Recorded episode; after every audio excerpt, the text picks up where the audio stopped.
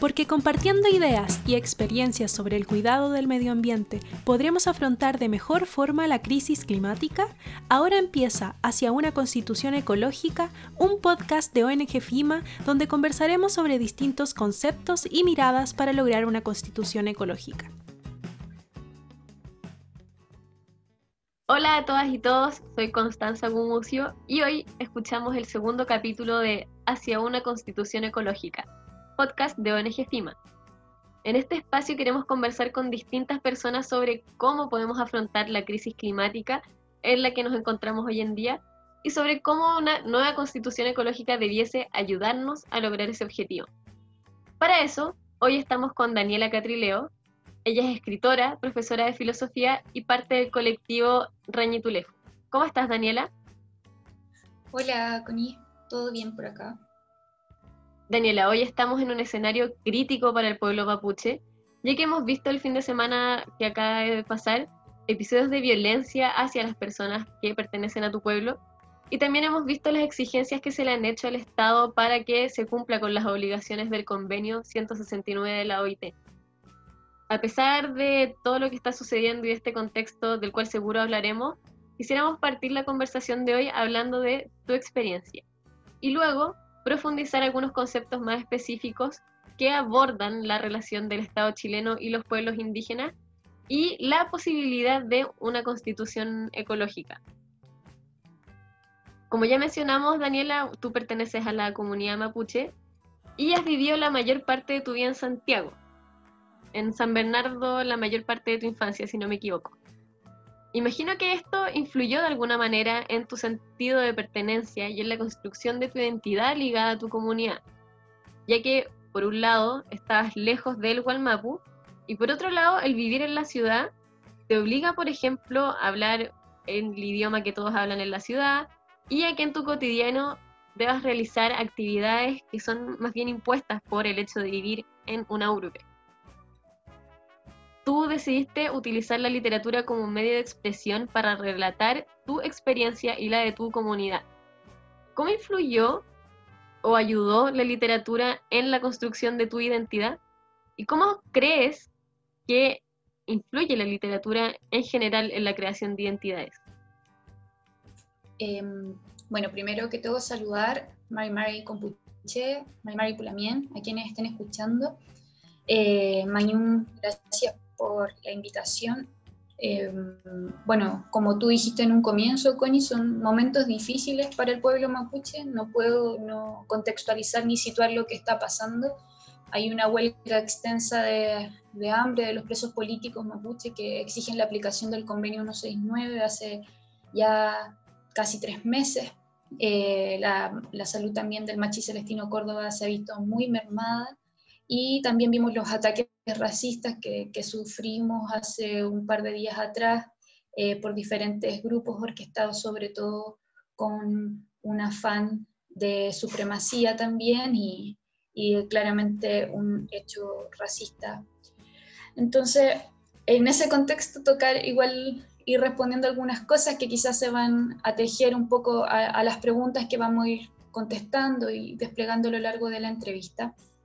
Con respecto a la cuestión de la identidad, primero quizás decir que para mí la identidad no es una categoría fija. Eh, para mí la identidad también está compuesta de múltiples huellas y, en esas huellas también hay, por supuesto, memorias, testimonios.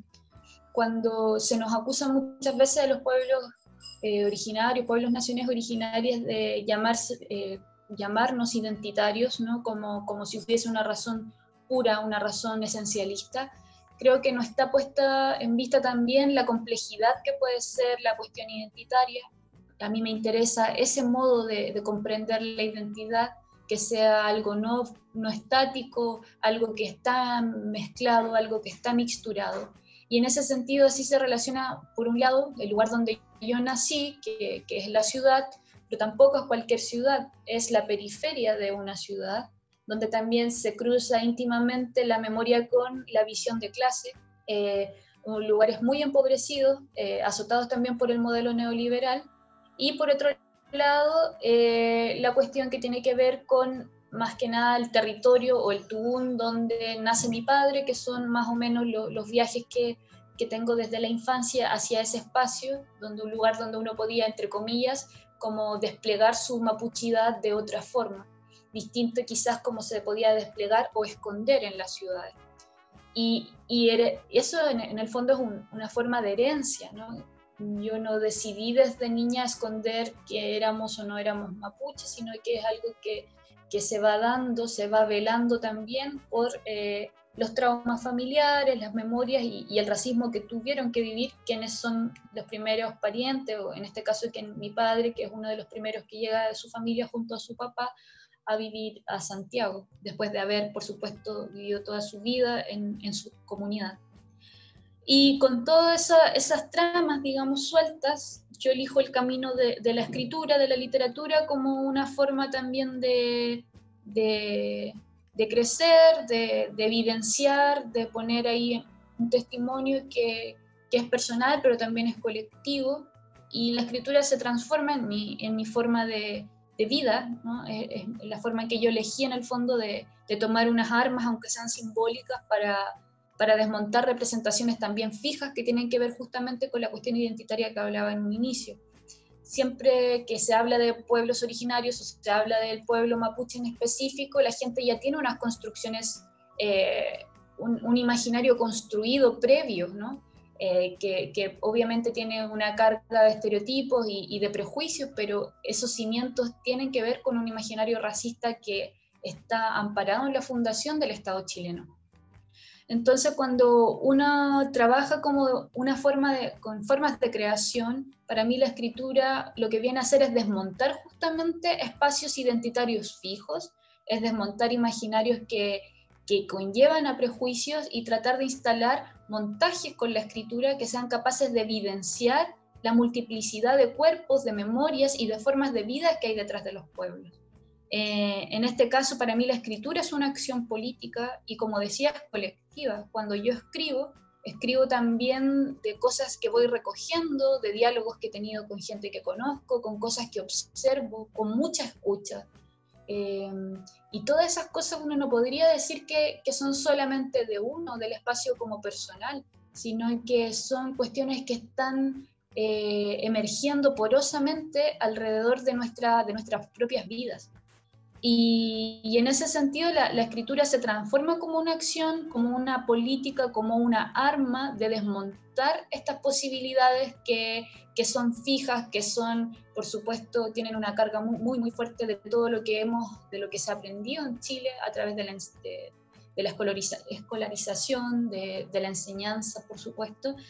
Y, más que desde una ignorancia, desde relaciones de poder, ¿no? donde se entienden que hay cuerpos diversos, diferentes, pero se trata aún así de homogeneizar una idea de chilenidad que para mí es profundamente ficticia. Entonces creo que cuando hablamos de, de cómo visibilizar la identidad de los pueblos originarios, y en este caso del pueblo mapuche, hay que entender que el pueblo mapuche es un pueblo heterogéneo, diverso, que cada quien también, y, dependiendo de las comunidades, de los territorios, también hay diversas opiniones, tal cual el pueblo chileno es diverso y diferente, y no tratar de, de, sacar, ¿no? de, de eliminar esas diferencias, sino que tratar de comprender que esas diferencias son la potencia que permite una posibilidad múltiple de convivencias. Em, y por ahí creo que, la escritura, como otras formas de creación o de expresión, tienen, que, tienen ahí su, su, su posibilidad de poder emerger, donde puede emerger en el fondo otras formas de, de, vida, de evidenciar estas otras formas de vida, de tratar de desmontar, como decía en un inicio, eh, la, visión colonialista que existe en Chile sobre los pueblos originarios, sobre los pueblos indígenas y también sobre otros pueblos, sobre pueblos afrodescendientes, pueblos diaspóricos, etc. Gracias, Daniela. Es muy necesario recalcar la importancia de la heterogeneidad de las personas y de los pueblos que tienen que convivir en un territorio. Vinculado con esto de la identidad, te quería preguntar ahora, Hace muy poco en la presentación de tu libro Piñén existe referencia a los diarios de vida. Tú comentaste que para ti y quizás para la mayoría de las mujeres nos es más fácil escribir porque tuvimos la suerte de tener diarios de vida y que también te sientes muy conectada con la Daniela de tu niñez y de la adolescencia porque en el fondo te das cuenta que no has cambiado tanto. Yo me siento muy identificada porque también tuve muchos diarios de vida y creo muy importante esta reflexión porque al final los diarios de vida son el testimonio de quienes fuimos y nos permiten conectarnos con quienes somos hoy en día. Haciendo una analogía de esto, de la importancia de los diarios de vida con la situación actual de los pueblos indígenas en Chile, podríamos decir que este diario de vida se le ha intentado arrebatar o esconder o se ha intentado modificar, por ejemplo, con acciones como establecer estereotipos o prejuicios a personas que pertenecen a pueblos indígenas o con la invisibilización de sus demandas pero quizás una de las más importantes es el despojo de los territorios que se realiza y la consecuente perturbación de la relación que tienen con la naturaleza, por ejemplo, que es un elemento muy importante para usted y finalmente constituye entonces este testimonio y su cosmovisión. Yo quería saber cómo crees que esto les ha afectado en la construcción de identidades y en la cosmovisión a los diferentes pueblos indígenas, en especial a las comunidades mapuche. Em, es, bonita esa, analogía, como tratar de unir cuál es el diario de vida que se le ha despojado a los pueblos originarios, y en este caso al pueblo mapuche. Porque, em, porque son hartos documentos de, de los que todavía se intentan buscar, hay hartas cosas que, que han quedado como desperdigadas, perdidas, y, apenas tenemos esquirlas de, de aquellos documentos. Eh, es difícil hacer un trabajo de archivo, por ejemplo, con algunas cosas que, pertenecen al pueblo mapuche. Y, mucho de ello también tiene que ver con, la diversidad de, entender la palabra desde la oralidad, de entender la palabra desde otras simbologías diferentes. Y, por eso también falta mucho y lo que, lo que tenemos son rastros y vestigios muchas veces que provienen de, de, los otros ojos, ¿no? de, los ojos acá de la visión colonialista, igual que está profundamente relacionado con la evangelización eh, y con la violencia colonial, desde la conquista hasta, hasta las empresas bélicas posteriores que, como decía hace un ratito, tienen que ver con la nación de los estados eh, contemporáneos, en este caso chileno, pero también el argentino, cuestiones que se llevaron a cabo con eh, la ocupación de Hualmapu, conocida como la pacificación de, la Araucanía, o la campaña del desierto. Entonces, cuando pensamos que en esta, estas empresas bélicas, estos despliegues de usurpación, de despojo territorial, son muy recientes. Cuando uno habla de, violencia colonial o de colonización, como que de inmediato muchas personas piensan que solo hacemos referencia al relato fundacional de la colonización y que se nos viene a la cabeza, así como Cristóbal Colón, 1492, etc. Sin embargo, cuando hablamos de violencia colonial es porque somos, estamos todavía en esa colonialidad. Eh, somos parte todavía de, aquella violencia, la pudimos ver hace dos días, la podemos ver en la construcción del imaginario sobre el pueblo mapuche, como decía la, en la pregunta anterior. Y, ese diario de vida inexistente, o más bien como que, queda a través de los testimonios, creo que, ha sido posible a través también de la profunda, como en, la profunda entendimiento y significación que tiene la memoria para el pueblo mapuche. Eh, por eso la palabra es tan importante. Hay muchos roles también dentro de, la propia, de las propias comunidades que están relacionados íntimamente con la palabra, con la forma de ejercer la palabra y por eso la palabra ha sido guardada de diversas formas, ¿no? Tanto en expresiones como culturales como en expresiones políticas. O sea, hoy un huerquén o, una huerquén quien se dedica a dar un mensaje que antes tenía que transmitirlo de love a love, o sea, de comunidad a comunidad, eh, hoy la mayoría también son voceros o voceras de quienes están, sobre todo, eh, son perseguidos políticos o están detenidos o están imputados, etc.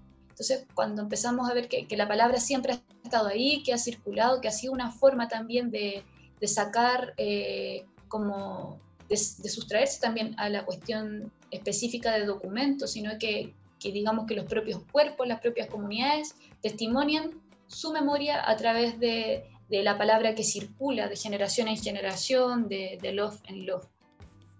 Entonces, bueno, ¿cómo, afecta que, aquello no esté? También lo preguntaría hacia, hacia la chilenidad, ¿no? O hacia los no mapuches. ¿De qué manera se construye una identidad a partir de los genocidios o a partir de la supremacía frente a otro pueblo? Eh, en este caso yo creo que para nosotros como mapuche ha sido difícil, sobre todo cuando vivimos estamos en otros territorios que no son los ancestrales, o cuando nacimos parte de una diáspora, o cuando tenemos que emigrar a ciertos lugares, pero también cuando los territorios donde que todavía son territorios ancestrales y se mantienen están en permanente resistencia. Es difícil poder como tratar de imaginar todo lo que puede un cuerpo en esa posibilidad de construcción de pueblo. Em, cuando vemos que, que, son territorios que están siendo vulnerados constantemente, donde los derechos se ven obviamente mermados, donde no hay una posibilidad de, de desplegar una forma de vida total por el temor también y por la, la, invasión permanente. Entonces son muchos territorios que hoy en día, por ejemplo, si lo llevamos a una cuestión ya más material, son territorios que están no solamente despojados como de, de su despliegue porque ya no, son los, no tienen la misma cantidad territorial que lo tenían hace 200 años atrás, sino que también se han visto como eh, azotados por el extractivismo feroz que hay en esos territorios. Si hablamos de naturaleza, como también nos enfrentamos, por ejemplo, a los monocultivos, a las hidroeléctricas, a espacios que han sido profundamente, eh, como decía, ¿no? azotados, violentados por el extractivismo neoliberal. Y, y esas son las demandas que hoy en día muchas veces eh, levantan muchas autoridades ancestrales, autoridades políticas potentes, muchas machis se han visto también enfrentadas, ¿cierto?, eh, a ser llamadas terroristas y a ser encarceladas, eh, tanto hombres como mujeres, por supuesto, justamente por la defensa territorial de cierta forma de vida. Y cuando hablo de forma de vida, hablo de cosmovisión, de política, de una forma de ejercer, ¿cierto? El ser. Y, esa forma de vida es la que ha sido violentada a través de, este despojo de, despojo de la palabra. Cuando decía en un inicio, la, palabra es importante, pero esa es la misma palabra que ha intentado ser arrebatada eh, a través de los cuerpos, a través de la memoria, a través de la violencia.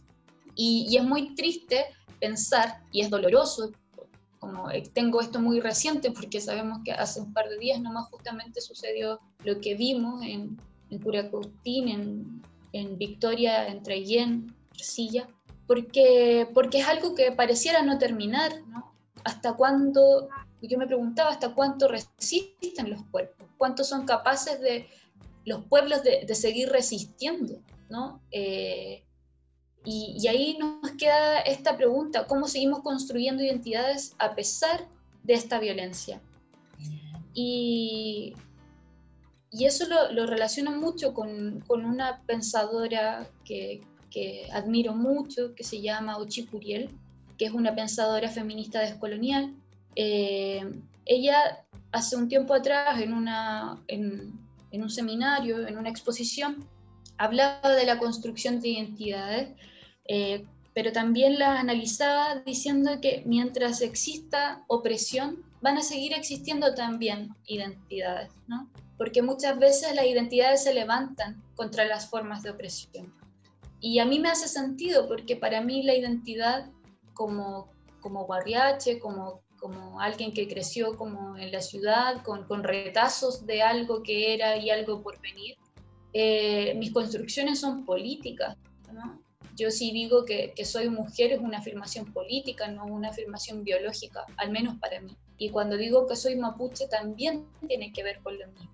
Porque quizás si en una utopía posible no hubiesen opresiones, creámoslo así, no sé, como una posibilidad no futura, pero sí como paralela, pensemos que si no hubiesen esas opresiones, no tendríamos por qué reafirmar todo el tiempo también nuestras identidades pero cuando se intentan exterminar pueblos, cuando se, se, se, intentan exterminar formas de vida, con toda esa complejidad que hablábamos, esas identidades se terminan levantando y construyendo a partir también de esas opresiones.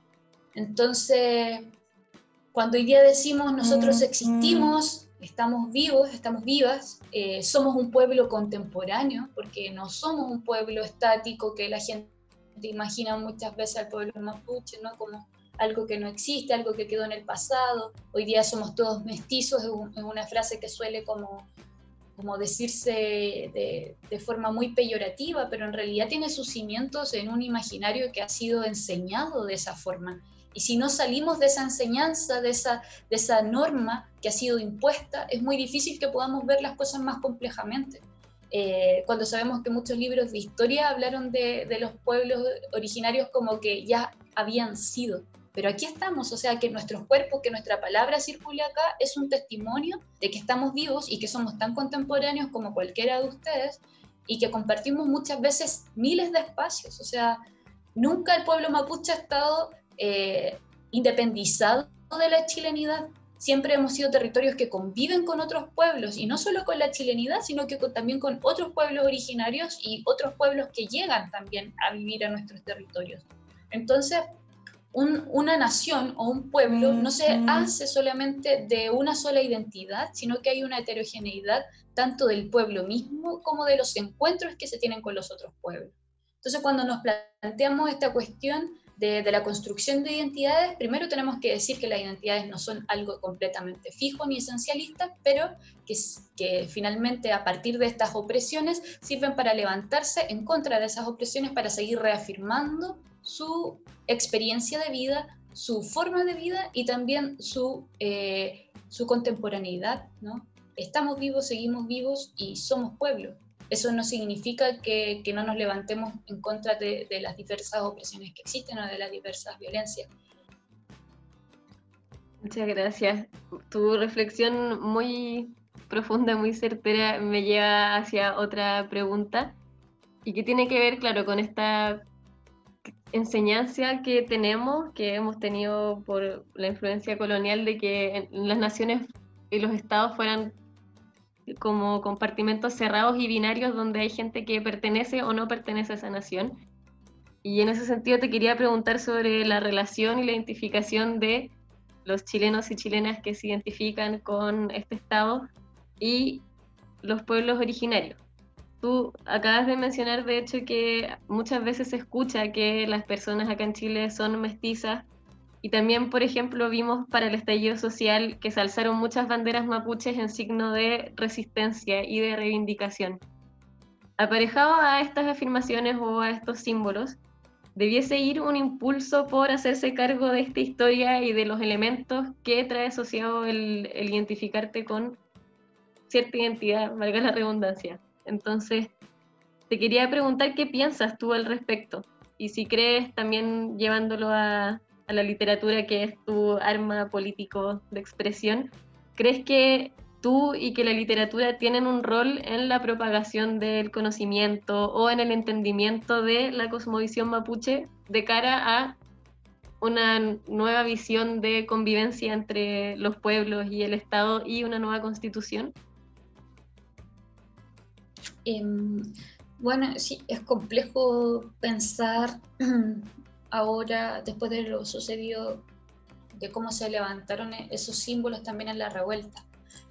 Mm, yo en un, en un primer momento, o sea, no, es que lo he dejado de creer, ¿no? sino que una, como después de, de lo que pasó, también siente o empieza a tratar de pensar otras posibilidades pero yo creo que, que, que, están esos símbolos, que están esa, esas banderas como heridas, levantadas, son un signo de algo y, y, ese signo tiene que ver también cómo la gente relaciona al pueblo mapuche con la lucha, con la resistencia, o también como con la emergencia que hubo, por ejemplo, en esos momentos de ver murallas rayadas en Mapudungún, eh, de, de, ver pancartas que, que hacían alusión de, al pueblo mapuche, como ahora sí te entendemos, ahora que estamos viviendo lo mismo, el pueblo mapuche tenía razón, y así un sinfín de pancartas que, que hablaban en el fondo de, de, una cierta empatía, de una cierta relación.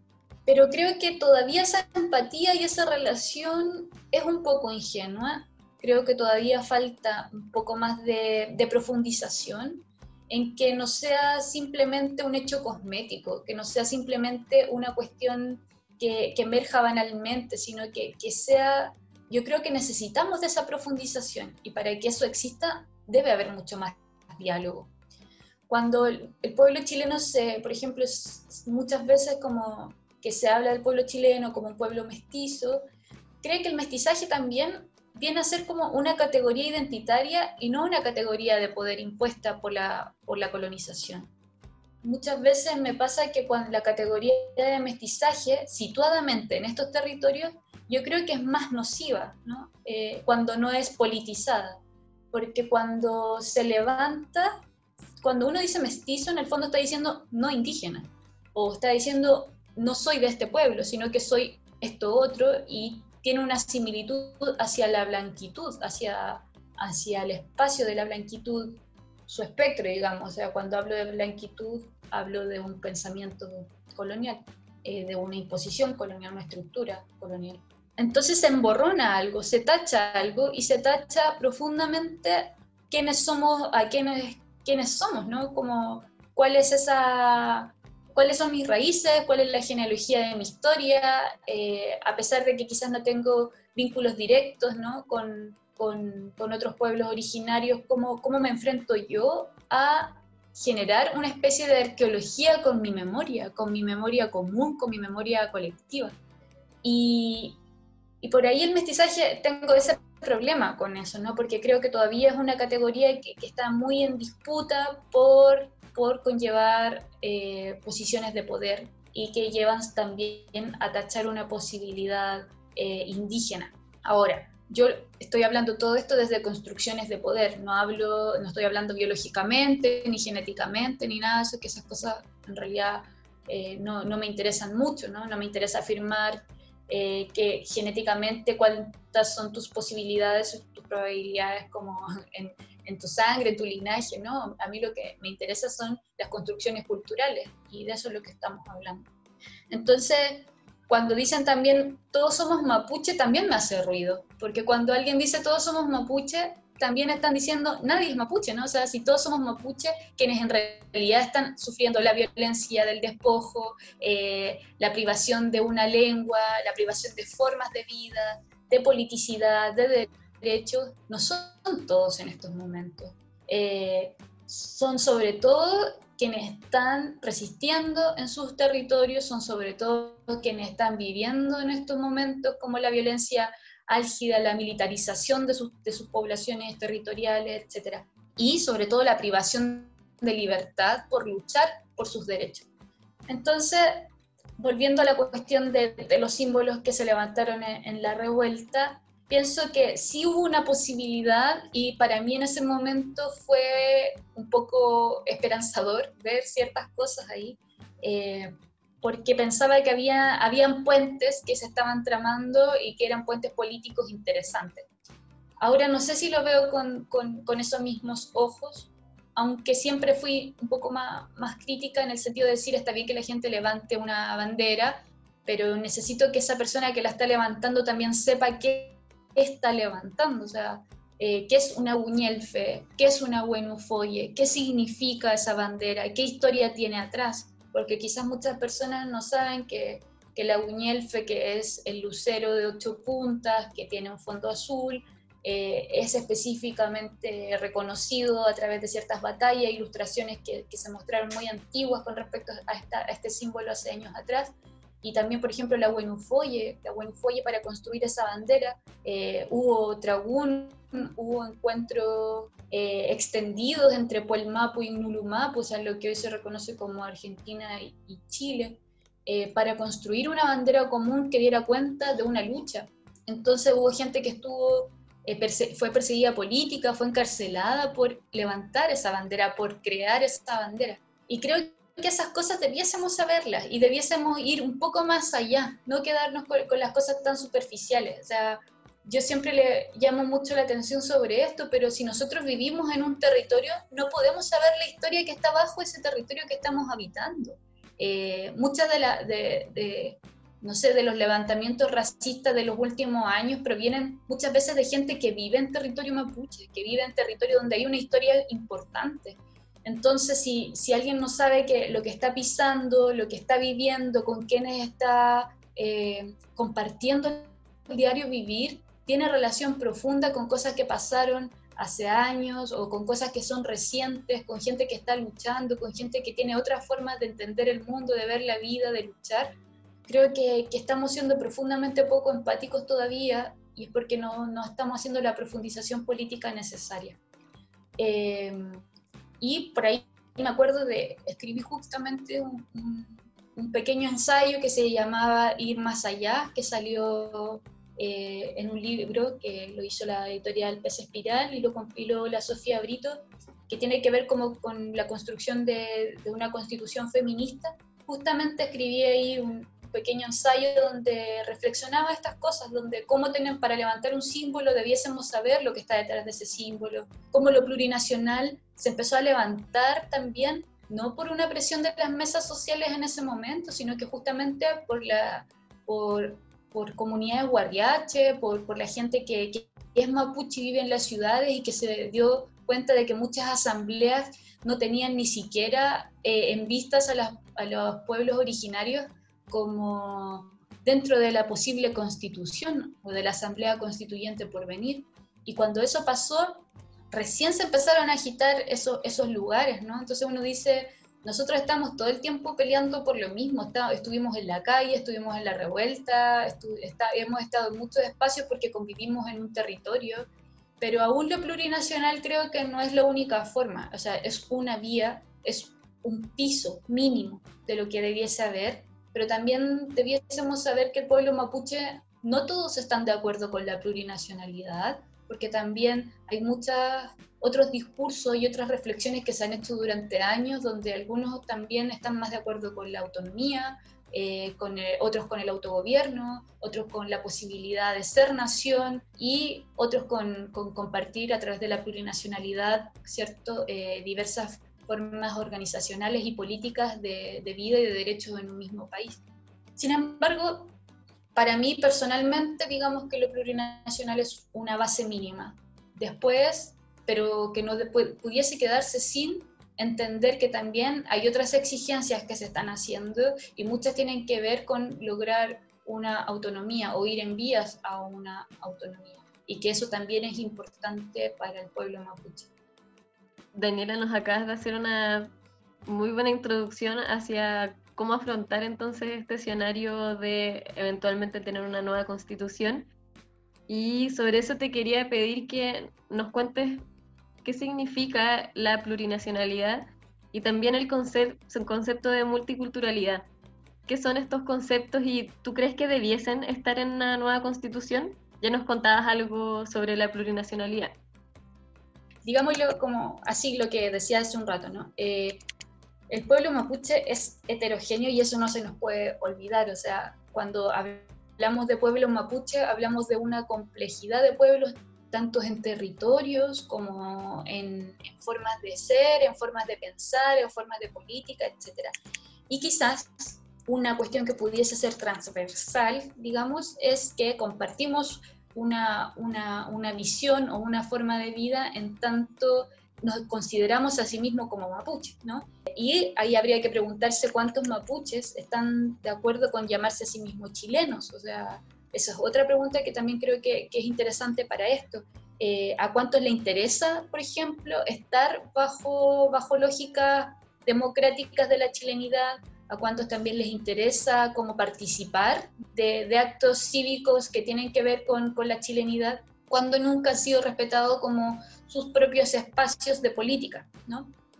Y, en ese sentido, cuando hablaba de que la plurinacionalidad es una base, eso es una opinión muy personal, no, lo hablo como representando a nadie ni, ni tampoco a, a una comunidad en específica, lo hablo como de forma personal. Eh, y esto porque se, durante los cabildos o durante las asambleas que, que, se hicieron, la plurinacionalidad era algo que faltaba, ¿no? Y que nosotros sabíamos que de alguna forma era un paso mínimo que pudiese haber para poder hablar de otras cosas que, que, quizás son mucho más fuertes en el pensamiento y el discurso político del pueblo mapuche y así de sus diferentes liderazgos, diferentes roles, eh, sobre todo para las autoridades, para nuestros loncos, etc. Entonces, yo creo que la plurinacionalidad en estos momentos sirve para encaminarse a vías de, poder hablar otras posibilidades políticas que tienen que ver con la autonomía. Eso a, grandes rasgos. Para que al menos existan los derechos políticos de un pueblo eh, originario y no con sus propias formas de vida, con su política, con su forma de hacer política, con su forma de, existencia, con su forma de, eh, de comprender el mundo, etc. Donde, por ejemplo, eh, las propias formas eh, políticas del pueblo estén posibles y sean una expresión, o sea, que, que los traguns sean una forma de encuentro, de asamblea, que, que eso se valide de alguna forma y que no quede simplemente en, en, una operación multicultural. Y ahí voy con la segunda cuestión. El multiculturalismo simplemente nos habla de una diversidad cultural. Es simplemente la afirmación de que en un territorio viven diversas culturas, diversos pueblos, etcétera pero lo que no hace el multiculturalismo es eh, tener una relación entre aquellos pueblos o entre aquellas culturas. No hay una relación, no hay un tejido político, no hay un entendimiento entre aquellos. Entonces, muchas veces las políticas multiculturales son políticas que ya se llevan estableciendo hace muchos años y uno no podría decir en un inicio no fueron un comienzo, porque obviamente ante el no reconocimiento, ante el nulo reconocimiento de los pueblos originarios en todo Yala, el multiculturalismo fue una primera base, ¿no? Sin embargo, ya es una forma muy añeja, muy, muy antigua, muy estática de considerar todavía las políticas públicas. ¿Por qué? Porque todavía en el multiculturalismo lo que no existe es una visión política de los pueblos. Y eso significa que se tienden a fetichizar, se tienden todavía a ver desde una mirada foránea, una mirada como todavía del otro, una construcción del otro que sigue siendo esencialista y muchas veces paternalista. ¿no? Entonces, el multiculturalismo termina siendo una herramienta de las políticas públicas que no permiten la historicidad de un pueblo ni permiten su politización. O sea, en eso soy muy gráfica y describo así, una política pública multicultural, por ejemplo, es una imagen del Cernatur con, cualquier, con una imagen de, turismo en, en, la, en, la, zona de Hualmapu, por ejemplo, o en Rapanui o en cualquier otra parte, pero no están interesados en que aquellos pueblos puedan organizarse políticamente ni defenderse políticamente. ¿no?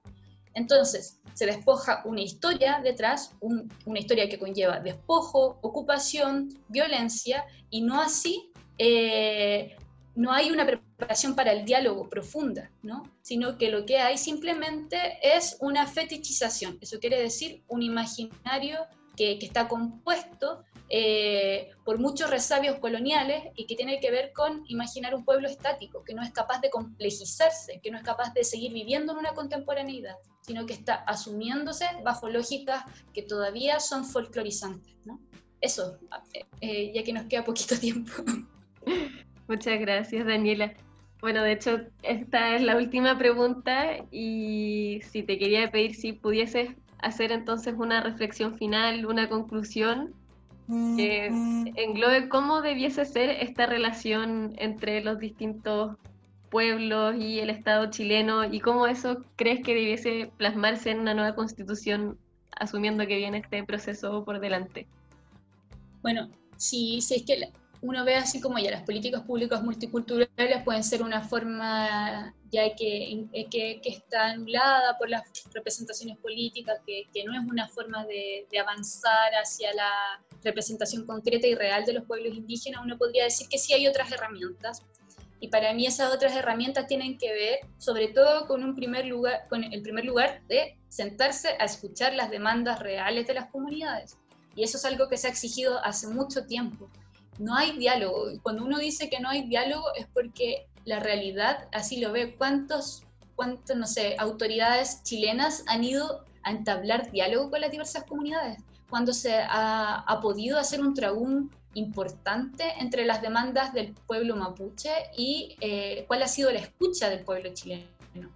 Cuando en un país todavía tenemos una ley que es la ley 18.314, una ley construida bajo una constitución dictatorial que en 1983, donde en un, principio se detienen cierto, a ciertos grupos guerrilleros o grupos que estaban contra la, dictadura, y hoy persigue específicamente al pueblo mapuche y, a, otros colectivos que también quieren luchar por la liberación. Cuando no se reconoce que no hay presos políticos del pueblo mapuche ni tampoco presos políticos de la revuelta, y eh, eso es, es profundo en estos momentos. Entonces, cuando existen un montón de trabas, uno también se pregunta, ¿la constitución es la única salida a todo este tipo de trabas? ¿O hay otras formas posibles de reconocimiento, de diálogo, eh, de profundización de lazos? ¿no? Yo creo que es complejo y no es fácil, no es una pregunta que yo pudiese decir, sí, la constitución va a acabar con esto, porque creo que falta mucho camino para eso todavía, que lo plurinacional no es la respuesta para todo que, todavía falta mucho sentarse a conversar y entender profundamente al pueblo, al pueblo mapuche desde el pueblo chileno, pero para eso necesitamos que también eh, empiece, empecemos a darnos cuenta cuáles son las formas que, todavía se terminan levantando como una estructura eh, racista y una estructura que, que, es colonial y que tiene que ver con esa ley antiterrorista, con el despojo de los territorios, que, los títulos de Merced es, lo único que, nos queda de, aquel despojo horrible de la ocupación. Entonces, si no hay un entendimiento de todos estos procesos de violencia, es muy difícil que pueda existir a través solamente de una constitución, de una liberación de los pueblos. Y, y, lo digo con toda esa responsabilidad, creo que es un piso mínimo de los derechos, pero eso no significa que sea el todo, eso significa solamente que estamos empezando a, con pequeñas migajas a tratar de imaginar un posible, un futuro, un porvenir que sea más empático para todos los lugares, pero también que, sea, que se pueda entender políticamente los pueblos con sus propias construcciones. Y, y por ahí creo que eso, que es un camino, pero no es el todo. Em, por ahí yo creo que, que va recién vamos recién a poder entendernos cuando hay un diálogo profundo, cuando se puedan entender todas estas construcciones que, hay detrás, que no son, no son, no son recientes ni, ni, son superficiales, sino que están profundas. O sea, cuando hablamos de historia, hablamos del tipo de historia que se nos enseñó en el colegio, hablamos del tipo de historia que escuchamos en la casa, hablamos de las construcciones que salen en los medios de comunicación. Eh, esos son imaginarios instalados y es muy difícil, es muy difícil intentar salirse de esos imaginarios, pero creo que es posible. Ahora veamos si es posible construir un porvenir donde los pueblos sean hermanados y donde puedan haber alianzas y complicidades, no solamente con el pueblo mapuche, sino que también con otros pueblos originarios eh, presentes y, que viven en Chile, y también con pueblos tribales y también con los pueblos afrodescendientes.